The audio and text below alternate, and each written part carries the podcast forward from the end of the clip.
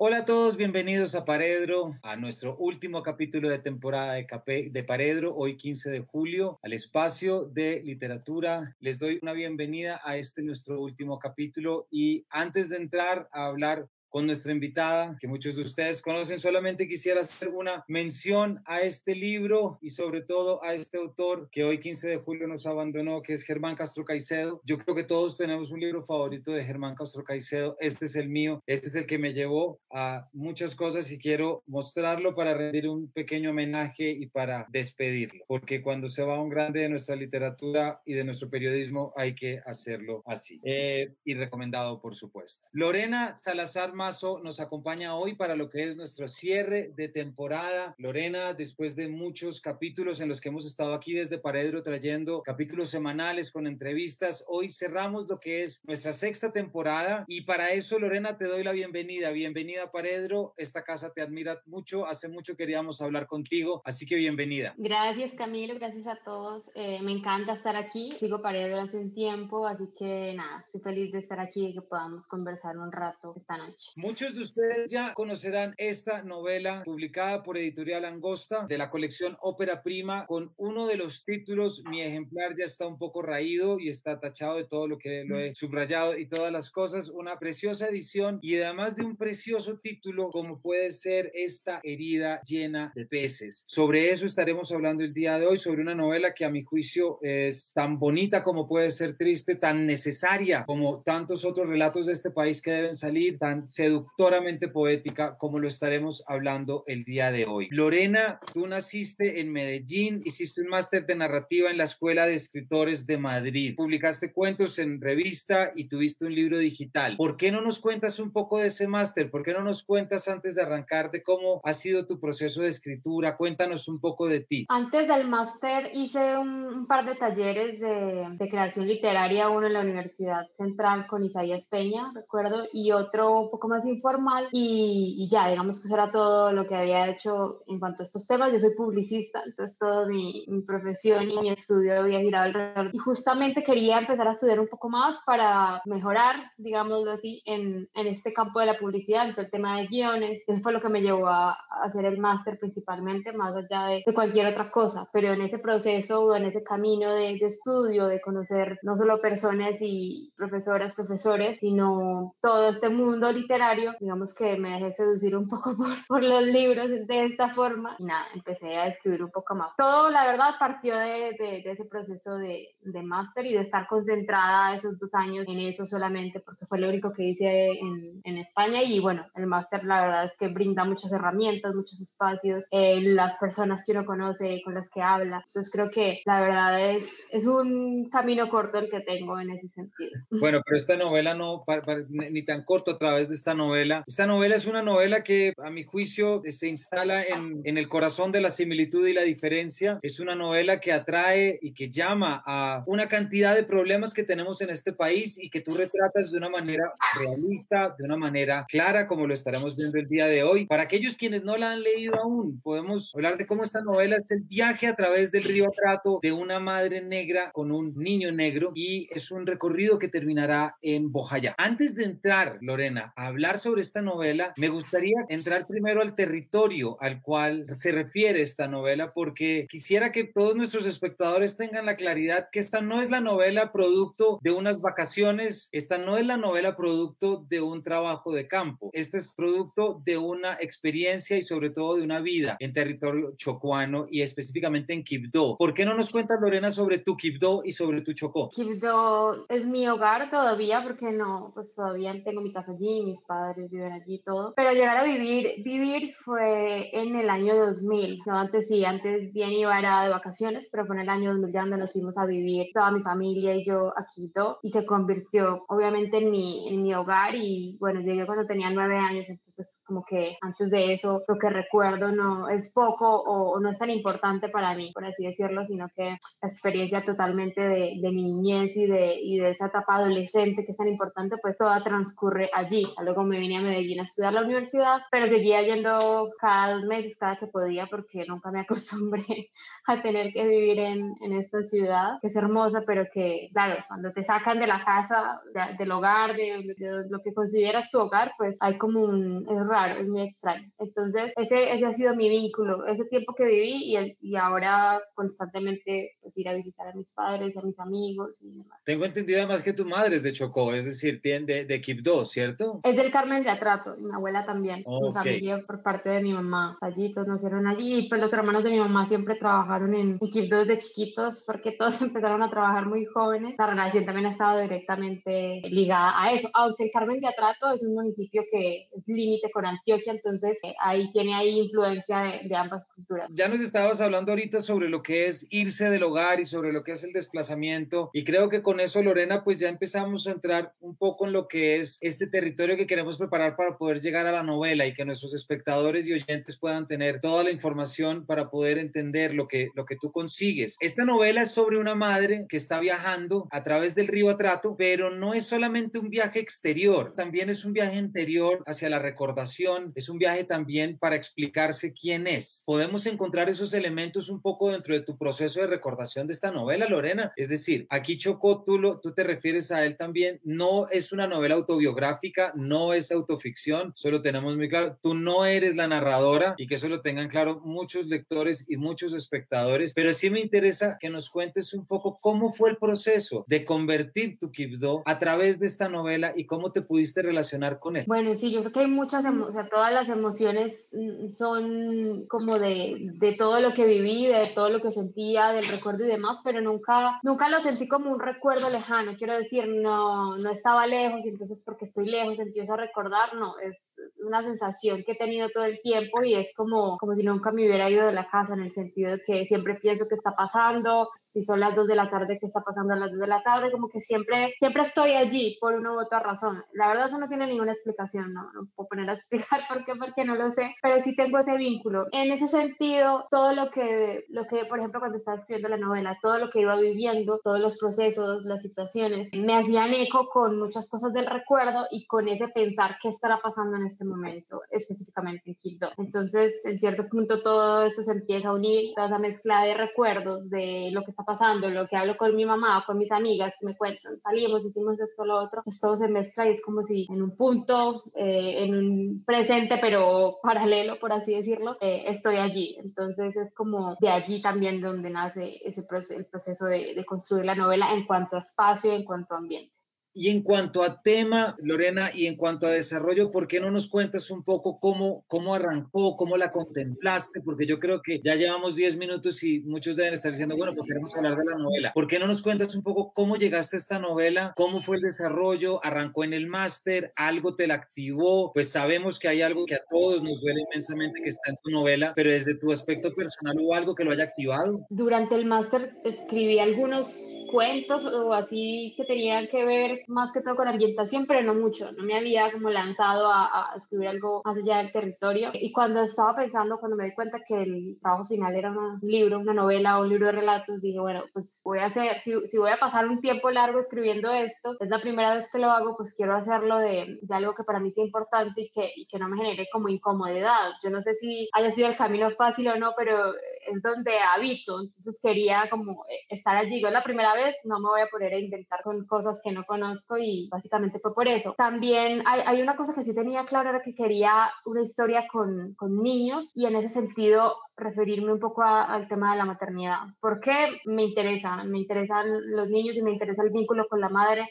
Aquí en este sentido, quizás sí porque estaba lejos de mi familia y de mi mamá. Siempre saca algo, siempre uno se pone a pensar alrededor de esa relación con la familia. Entonces, en ese sentido, quería hablar un poco de específicamente con, con de la maternidad. Mi papá no está escuchando, pero lo siento si no lo cito, pero, pero sí me cuestionaba mucho esa relación. Entonces, tenía eso, tenía estos personajes, hablar de niños porque me gustan los niños, porque siento que a través del lenguaje de los niños o de los niños puedo encontrar la forma de decir ciertas cosas o al menos un camino de, de exploración y, y, de búsqueda personal a través de los personajes y el territorio, que era algo que es algo que para mí siempre ha sido importante importante y, bueno, no voy a negar que, que, sí también quería hablar del territorio, escribir acerca de, porque sentía que, que hacía falta mucho más. Sé que hay, sé que hay muchas voces, pero quería yo aportar una voz desde lo que pudiera hacer. Creo que no me equivoco, Lorena, cuando también como parte de ese aporte que quieres dar desde tu experiencia de vida, pero también desde tu trabajo literario, yo veo como un aporte precisamente retratar una familia, una madre blanca y un niño negro. ¿En qué momento dentro de estos intereses, porque ese es un tema sobre el cual vamos a volver, cuando pensaste que esa era una pareja que te interesaba desarrollar y que le ponías otros subtextos, digámoslo, a esa maternidad? Esto nace de dos pensamientos principalmente. Me interesa mucho el tema de las familias que se salen de lo tradicional. En ese sentido, también crecí viendo, no solo en mi familia, se criaban niños ajenos, niñas ajenas, sino en el territorio también. Y no había nada de raro ni, ni hacía falta, o sea, era la mamá, así no, no, lo hubiera, no lo hubiese parido. Y también me interesaba explorar también el hecho de que la mujer fuera blanca, que sabemos que no es blanca sino mestiza porque no hay blancos en Colombia, en Latinoamérica, pero, en pero,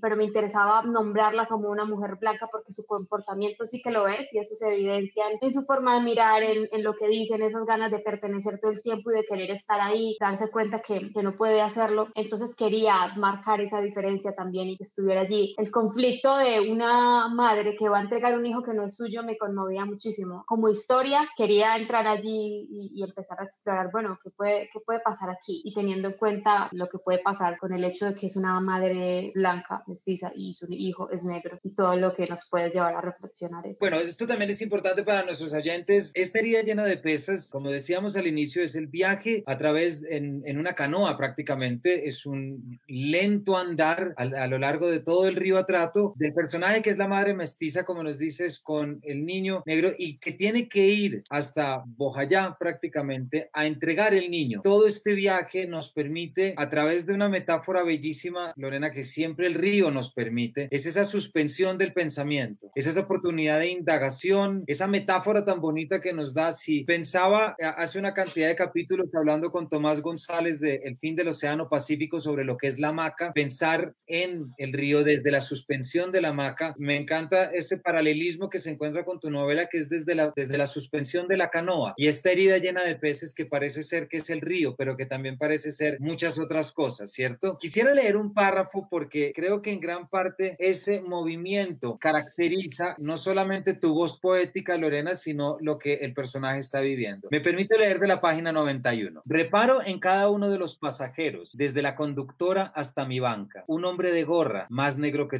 al que miro con imprudencia y luego me sonrojo. Una madre no mira así. Dos señoras como de 50 hablan con la confianza de los años, un gesto que se encarna especialmente en las mujeres, después de cierta edad, un reproche sabio pero incómodo como migas de pan en la cama. Una de ellas lleva una camiseta blanca con una palabra en tinta negra, chocuanísima. La adolescente de vestido rojo mira un águila que planea sobre el río, salvaje y libre como ella. El cholo mira en sus manos las cicatrices que le ha dejado la selva y las arrugas en las que habita el secreto que cura. Un viejo de barba blanca muerde un marañón maduro, de jugo de fruta le moja los pies envueltos en chanclas de plástico. Cuando termina, tira la pepa al río con fuerza, fuerza de viejo, y saca otra fruta, otro marañón. ¿Por qué no nos cuentas un poquito de tu estilo? Porque si bien tu nickname o tu login, como se llama en Twitter, es ejercer la mirada, creo que no es solamente un nombre de usuario, es también una vocación y una declaración sobre el mundo, ¿verdad? Que llevas a, que llevas a través de este estilo descriptivo tan detallado. Bueno, yo creo que es un escondite un poco ese ejercer la mirada porque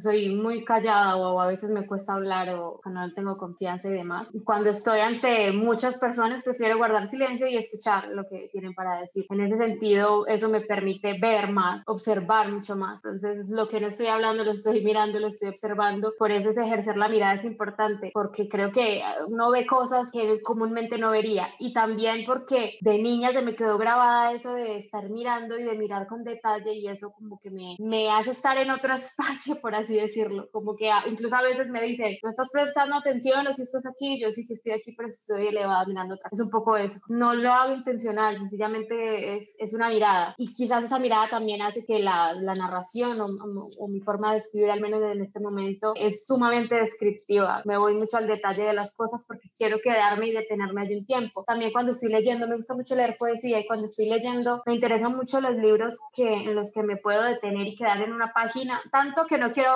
avanzar, quiero quedarme aquí, lo guardo, y bueno, quiero seguir leyendo y luego leo y así. Eso me gusta, eso intento hacer, no sé, como, no sé si a manera de copia o porque me gusta tanto, quiero intentar hacer lo mismo, pero entonces de allí nace un poco que me interese tanto las descripciones y que sea ese ejercer la mirada. Ahora, no sé si con el tiempo eso cambiará, evolucionará, se refinará o se me quitará, pero ahora me gusta hacerlo, me divierte. Y yo creo, eh, Lorena, también que, que a partir de este principio que nos hablas de la mirada, tu novela, Esta herida llena de peces, es un ejercicio narrativo el que retrata la mirada de una mujer mestiza que está viajando por el río atrás. Y ahí hay unos elementos muy importantes en los que también podemos rescatar cosas fundamentales en tu novela como son los colores y cómo es esa mirada, y aquí quiero ser muy claro, hecha a propósito de cómo una mujer mestiza con todos sus elementos ve el Chocó y se adentra en un territorio que le es desconocido o que por lo menos le genera no solamente la emoción de la entrega, sino también pues el incendio al que se encuentra, todo lo que ocurre en esa canoa. ¿Por qué no nos cuentas, Lorena, un poco lo que fue esa experiencia de escribir una novela desde la visión de una mestiza? ¿Qué querías sacar de allí a propósito como propósito narrativo? Primero con el tema del color, hay algo que me cuestionaba mucho. Yo sentía una,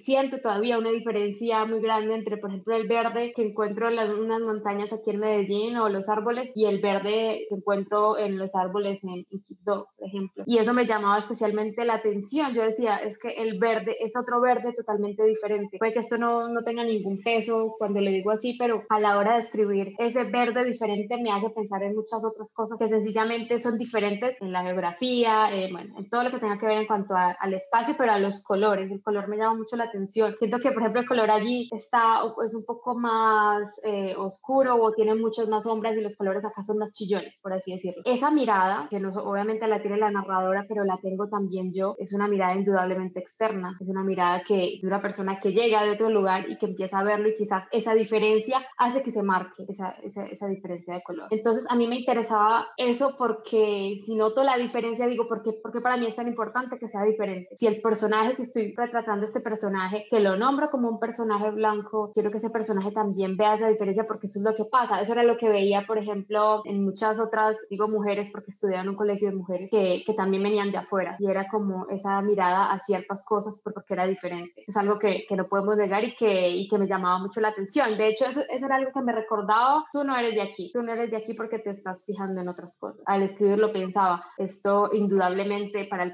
personaje que estoy construyendo, quiero que, que quiera pertenecer todo el tiempo, hace parte de, de la creación de, de, esa, de, ese mismo personaje. Ya como lo dices con el color dentro de la novela, el color cumple con un papel fundamental, no solamente desde los colores de piel, que es un tema que el niño reflexiona en eso y que la madre reflexiona en eso, sino que los colores también designan muchos otros temas propios del Chocó, como puede ser las pañoletas rojas que utilizan los, los guerrilleros o las distintas selvas. Hay un efecto cromático en tu novela que yo creo que utiliza muy bien esa diferencia de color para poder no quedarse ahí, porque sería simplista, sino llevárselo a muchos otros territorios. Sí, me acuerdo que en el máster me, me preguntaban o me, me, decían mucho si iba a escribir guiones o algo así. Yo le digo, bueno, no sé si, si es porque trabajo en publicidad que los colores son tan importantes, de pronto sí, pero me interesa mucho porque también en, en el, creo que hay mucha información en el color y porque también soy muy visual, entonces empiezo a imaginarlo todo, indudablemente le pongo ese énfasis. Por ejemplo, en el sol, me sentaba a pensar una tarde a reflexionar el color del sol, cómo cambia el color del sol durante el día, cómo es por la mañana, cómo es por la tarde, cómo va tiñendo todo, lo que hablamos ahora de, de los árboles, de las hojas, cuántos color, cuántos verdes puedo encontrar. Me interesa mucho el tema de, del color y bueno, creo que está allí más que claro. Cuando hablamos de color también, hay un tema indudable dentro de tu novela que sabemos que ha traído comentarios y que sobre los que nos referiremos más adelante, pero hay algo en tu novela claro, explícito, a propósito, y haces una referencia constante a lo que es el blan lo blanco y el privilegio de lo blanco. Eh, es algo que tu novela no está exento y no se hace. Esa mirada de la mujer mestiza, pues representa en muchos aspectos una realidad extrema este país. Sí, total. Y es una mirada que tiene el personaje y que también tengo yo al ser una persona externa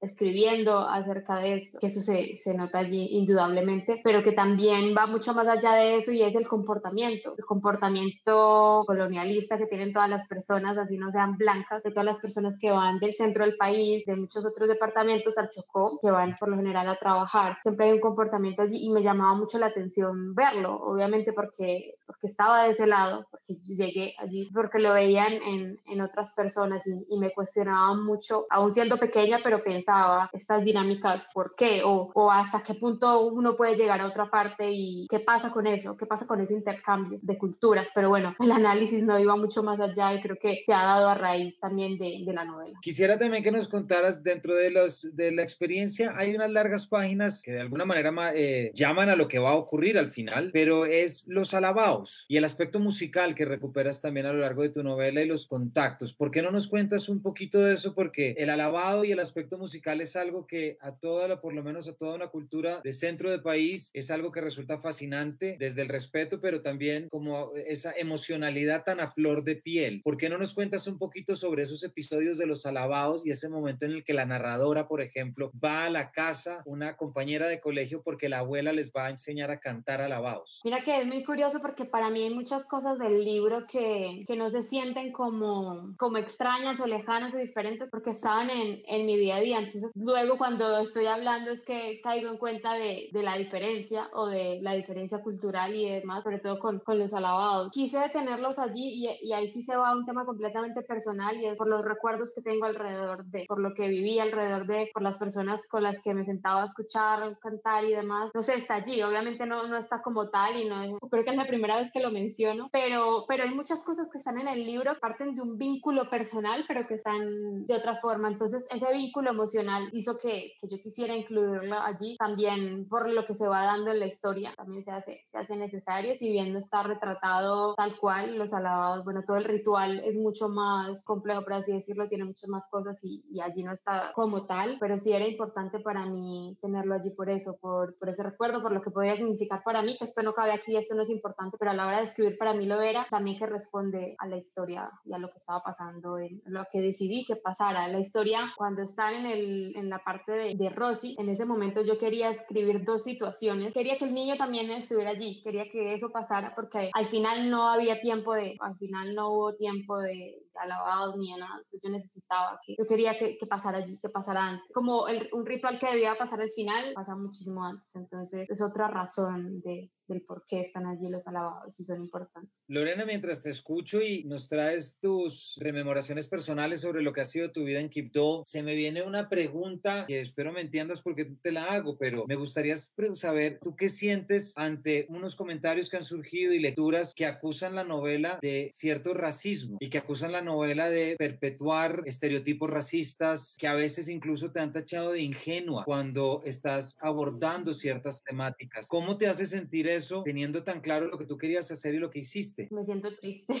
claramente, porque el territorio me importa y creo que lo último que la cuestión en ese momento, lo último que necesita es un relato que, que contribuya a todo eso. Pero en ese sentido lo que quería escribir o cuando me sentí a escribir, pues la última intención era eso. Ahora, si hay alguien que dice, con una sola persona que haya de ter del territorio, que diga que siente que en el libro hay racismo, para mí es suficiente para decir entonces sí hay racismo en el libro y hay que cuestionarlo, hay que revisarlos y hay que leerlo de varias formas. O sea, no solo la lectura de lo que me pueda emocionar de la historia que me están contando, que me está contando la narradora, sino bueno, cómo esta voz me está contando lo que me está contando. Entonces a mí me parece, me parece importante. Por supuesto que a mí me duele y es difícil, pero el libro ya está y lo, y lo que hay que hacer ahora es trabajar sobre lo que está y reflexionar alrededor de eso. Para mí me parece, me parece valioso, me parece importante que todas las voces puedan sumarse, pues que lo hagan. Y además es una voz que se suma a, a un propósito que está detrás y es el de generar narrativas de, una, de un espacio colombiano sobre el cual cada vez se arroja más luz, no solamente desde la historia de nuestro conflicto, sino por un reconocimiento natural, etcétera. Yo porque tengo la impresión, Lorena, que yo sí siento que tú escribiste desde territorio. Lo que pasa es que bueno. desde, desde, el territorio con una mirada distinta, ahí está la riqueza de la mirada, porque también también pues plasma realidades de este país que no forman parte de cosas que se te hayan escapado a ti como, como novelista, sino que pues representan a esos personajes y esos personajes también representan el país. Y me refiero a lo que puede tener la mirada de la mestiza. Y otro punto que yo sé que ha sido importante y es el hecho de que la única superviviente de la novela es la blanca. Yo de, de escribir desde territorio, yo me sentía escribiendo desde territorio aún sabiendo que, que, no pertenezco. En ese sentido, pensaba todo el tiempo en el, en el respeto desde el cual escribí lo que escribí. Pero ese respeto y ese amor también tampoco me, me exime de que pueda caer en errores, de que pueda caer también en estereotipos. Y eso, eso yo creo que es algo alrededor de lo que hay que reflexionar, al menos en mi caso que, que, lo he hecho y creo que tendré mucho camino para seguir haciéndolo, pero que me parece importante que se esté hablando y que lo reconozcamos, porque si se quedara en silencio creo que sería peor, o al menos a mí me dolería más. Si no, no sería tan importante el territorio para mí y, haber escrito acerca de él. En cuanto al final, la decisión de que la madre blanca quedara viva para mí era una, es todavía una muestra de... Perdóname Lorena, perdóname te interrumpo y explico, queda viva de la masacre de Bojayá para que los lectores también entiendan a qué nos referimos. Aunque eso no pasó y no, y no, y no, no, es, no es, verdad que haya quedado una persona blanca viva en, en, la masacre. Sí, para mí era algo que hablaba de, de esa desigualdad y de ese abandono y de por qué toda la importancia y la atención y el,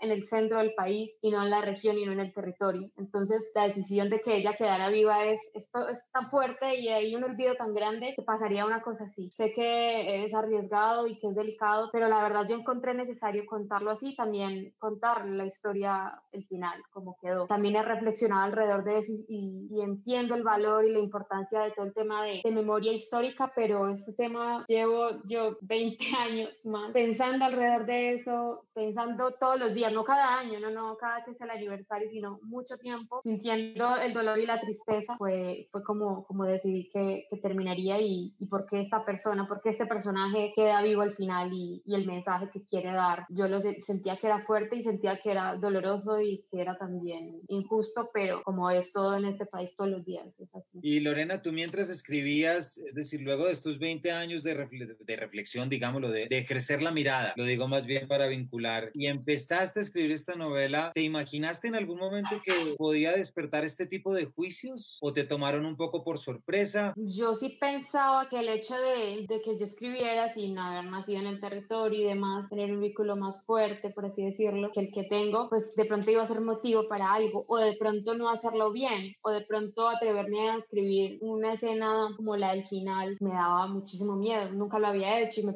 y, y, y sé que es un tema delicado, eso lo he tenido presente siempre, pero ha pasado muchas otras cosas que, que, no me esperaba y de las que estoy intentando aprender todos los días. Pero sí, han sido muchísimas cosas y lo que te digo, estoy ahí como reflexionando, entendiendo, escuchando y todo es igual de, de valioso. También creo que son temas muy delicados los que toco en el libro y que ha servido para esa reflexión. El libro también en ese sentido es una búsqueda en cuanto también a estilos, en cuanto a territorio también, pero en cuanto a los estilos y la forma de contarlo. Entonces hay un montón de cosas que, que se han unido allí y que me han dado todo tipo de, de feedback, yo todo lo encuentro valioso, la verdad. Pues yo creo, Lorena, que en tu novela se ejerce esa gran libertad y derecho que tiene la literatura, que es de poder entrar a abrir espacios sobre lo que no conocemos, abrir espacios de mirada sobre aquello que hemos intuido y sobre aquello que hemos mirado. La verdad es que una novela, un tema tan difícil desde un punto de vista narrativo, pero tan sensible también para un país y para diversas poblaciones del país, yo desde acá lo digo, me parece que ya solamente por eso merita a todos nuestros oyentes que la vayan a leer, que no se dejen llevar únicamente por juicios de escucha, sino entender verdaderamente lo que se está cocinando y cómo se está haciendo acá. Lorena, ¿hay alguna de pronto que nos quieras contar para esta conformación? ¿Algún escritor, escritora, poeta, poetisa que hayas visitado para poder desarrollar tu imagen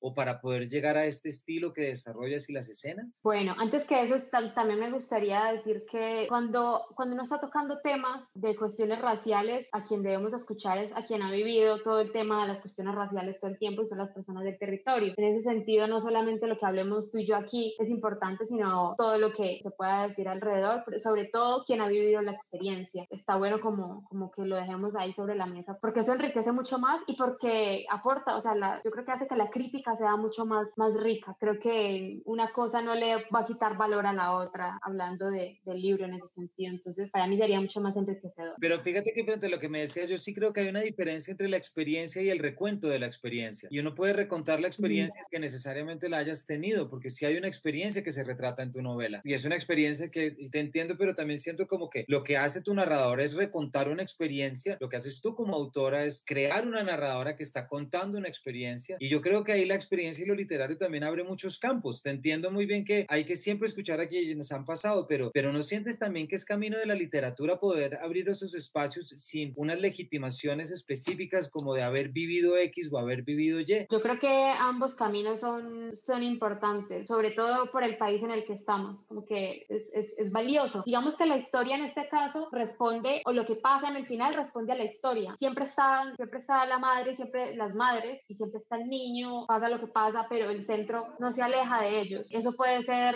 eso puede tener muchas miradas y muchas, muchas reflexiones alrededor de por qué y, de las decisiones, pero es así, siempre está al servicio de la historia en este caso, aunque hay una intención clara de contar eso y de nombrarlo sobre todo eso, de nombrarlo, pero siempre está, entonces sí te entiendo lo que, lo que No, te había preguntado por autores o autoras o de ah, pronto ya. que escrito otra vez. Sí, como te estaba contando ahora, me gusta mucho leer poesía porque siento que me puedo detener, me gustan las novelas también, pero, pero siento que me puedo detener muchísimo en cada cosa. Se me viene a la mente Gabriela Mistral, hablaría de ella, solamente de ella ahora mismo, y es que me interesa mucho, habla de niños y, y para ella fue muy importante y como lo hace es precioso. Dice mucho en muy poco la poesía, pero no solo eso, creo que no, en ningún momento se, no, no, se permite caer en, no sé, como dicen, le escucho decir a muchos autores en florituras, sino que es bastante concisa y, y, a veces es parca y eso, eso me gusta, porque uno de, los, uno de los miedos que tengo es ser cursi en algún momento, le tengo pánico a, a la cursilería, entonces por eso me gusta ella y me gusta porque habla de territorio, me gusta que siento tierra cuando leo sus textos, tengo todo lo que hay de Mistral lo tengo y me, y me interesa. ¿Por qué? Porque encuentro y porque también esa, desde la posición que se para para, para hablar del territorio, la admiro mucho. Creo que esperaría en algún momento aprender de, de sus lecturas y, llegar a, a, crear algo medianamente a la altura de ella. Bueno, pues me parece una, una respuesta muy bonita. Además, traer a Gabriela Mistral, además, dentro de todo esto que estamos hablando, que no está, no es exento de dificultad, porque la literatura también tiene que abordar momentos difíciles. Tú no lo muestras en esta novela. Hay algo que he dicho mucho y seguramente he dicho en algún otro programa y he dicho mucho en clase, que una de mis frases que más me gusta es una que dice Baudelaire sobre Víctor Hugo, que dice, él traduce lo oscuro con la oscuridad necesaria. Lo oscuro no puede estar exento de oscuridad, es decir, los episodios oscuros son oscuros y la, y la literatura en la medida en que tiene la capacidad de la imaginación, creo que cumple con un papel aquí muy importante que es poder echar luz sobre lo que debió haber sido entrar a esa iglesia, sobre lo que debió haber sentido una madre cuando recibe su hijo. Esos espacios, Lorena, que este país ha callado tanto tiempo desde sus creaciones narrativas también y que poco acceso hemos podido tener porque son temas que no se han referido o que sencillamente no han llegado todavía. Tú escogiste un tema. No, que, que yo encuentro autores que lo han hecho y que, y que he leído después de, del libro y me pregunto, me he preguntado muchas veces, bueno, ¿cómo podría haber sido esto de otra forma? Y todavía no he encontrado esa respuesta. Yo no sé si todos se la hagan en algún punto y, y me motiva, ¿sabes? Como pensar en eso, como en algún momento quizás encuentre esa respuesta, no para contarlo, sino para, para mí. Y creo que eso también va a abrir otro camino narrativo y de estudio y de comprensión para mí. Pues yo no sé, Lorena, cómo hubiera quedado de otra manera, pero a mí la manera como quedó me parece que apunta, señala y sobre todo trae a la colación de cómo se puede hacer una reflexión sobre la historia de un país y sobre el pasado de un país a través de una obra literaria, es decir, una obra estética, una obra en la que el narrador no es el autor, en la que tú no eres la narradora, sino que son las oportunidades y las posibilidades que nos estamos dando para conocernos mejor y para entender. Y allí la literatura tiene una responsabilidad muy grande, pero más allá de tener una responsabilidad moral, es una capacidad de poder acercarnos. El tiempo ya llevamos bastante, pero bueno, hoy estamos de cierre, Lorena. Ya para empezar a cerrar, ¿nos cuentas un poco qué viene ahora? ¿Estás escribiendo en algo o, o eres de las que prefieren no contar eso? La pregunta más difícil. Hay gente que no lo cuenta, no lo sé. Yo me puse, yo me, yo me había puesto como unas fechas o así, porque tengo cosas que, que, quería escribir, pero he tenido muchas reflexiones alrededor del libro, entonces siento que todo se ha perdido un poco, pero ya sí he estado ya escribiendo otras cosas, tomando notas, pero no, no puedo decir que tenga prisa por, por tener algo ya o no, creo que voy a mi ritmo, eh, es el primer libro, todo, todo es nuevo para mí, es un mundo completamente nuevo para mí, entonces como que estoy apenas entendiendo cómo funciona todo, eh, aprendiendo de, de, lo que ya pasó, todavía teniendo charlas, entonces creo que en todo este remolino como que no, no he podido todavía ordenarme mucho, pero tomando notas y bueno, algo saldrá. Quisiera cerrar con esta cita, hablo de la página 142. Mi niño y el niño de Gina, un río pequeño que ella no alimentó y tuvo que llenarse conmigo, agua de lluvia. Entre ellos, madre y niño, hay un pedazo de tierra pantanosa con huecos como los que dejan las dragas después de llevarse el oro. La lluvia no alcanza a llenarlos, el daño es irreversible. Por más que ella quiera hacer algo, no puedo curarla de la ausencia, de las palabras no dichas. Yo soy la mamá, yo le canté, le di de comer, le limpié los oídos. También le enseñé a ser un buen niño. Con esta frase sobre la maternidad que me parece tan bonita, cerramos o comenzamos a cerrar Lorena. Muchas gracias por habernos acompañado en este cierre de temporada de Paredro de la sexta temporada. No, gracias a ti por el espacio, por las preguntas, muy valioso todo, todo eso y por la lectura también. Ahora que leías me acordaba yo cuando fue eso, que estaba, en qué momento pasó eso. Te agradezco mucho Camilo por el espacio. No, Lorena, yo te agradezco a ti por la novela porque yo siento que tu novela nos muestra que no podemos poner fronteras, no podemos aislarnos, tenemos que todos aportar por un discurso. También nos recuerda cosas que la literatura también puede utilizar discursos para poder mostrar sus efectos, como en este caso ocurre a partir de la narración de la narradora. También me gustaría decir que hay libros que son difíciles, hay libros que levantan ampollas, pero que también lo hacen porque se refieren a episodios oscuros de este país y la literatura en eso tiene un camino muy largo en poder iluminarlos. Y aquí desde Paredro siempre estaremos velando por eso, siempre estaremos velando para que la literatura pueda hablar más, para que los lectores puedan hablar y entender más. Y por eso yo me siento muy contento de cerrar esta temporada contigo, Lorena, y con tu novela, que me parece que tiene un aire, como yo lo leo, en que nos habla de, arranco por decía, de que es posible habitar en el corazón de la similitud y la diferencia, es posible tener un mismo corazón porque la diversidad, la, la diferencia es diversidad y siempre lo será. Y yo creo que la literatura tiene muchos campos para decir acá. Así que a ustedes, nuestros oyentes y espectadores, muchas gracias por acompañarnos en este último capítulo. Gracias por habernos escuchado alrededor de los 65 capítulos que ya tenemos en Paredro, alrededor de las 34 mil visitas que también gracias a ustedes tenemos. Hemos estado aquí trayendo capítulos semanales porque sabemos que la literatura hay que traerla, hay que hablar sobre ella, tiene que formar parte de nuestro menú cotidiano. Nos volveremos a ver próximamente les puedo adelantar que esta novela estará incluida en uno de los próximos clubes de lectura de Paredro. Estén pendientes a las redes porque estaremos comenzando más o menos por la segunda mitad de agosto. Lorena, así que volveremos a hablar de esta novela en este espacio y ojalá que puedas volver aquí. Siempre te estaremos esperando acá y te estaremos leyendo. Muchísimas gracias. Gracias a ti, Camilo. Un abrazo enorme. Y otra a ti, a todos ustedes. Muchas gracias por acompañarnos. Gracias por vernos, por compartir nuestros capítulos esto está aquí para que entre todos leamos mejor, para que todos sepamos que la lectura a ocho ojos y ejercer la mirada a más de cuatro ojos es lo que la literatura nos permite. Así que muchas gracias, síganos en redes, recuerden que pueden encontrar todos los capítulos en las principales plataformas y también en la página de la Fundación Gratitud pueden encontrar los últimos videos que hemos colgado. Sin más que esto, me despido de ustedes con mucha gratitud y esperándolos en un próximo Paredro. Muchísimas gracias.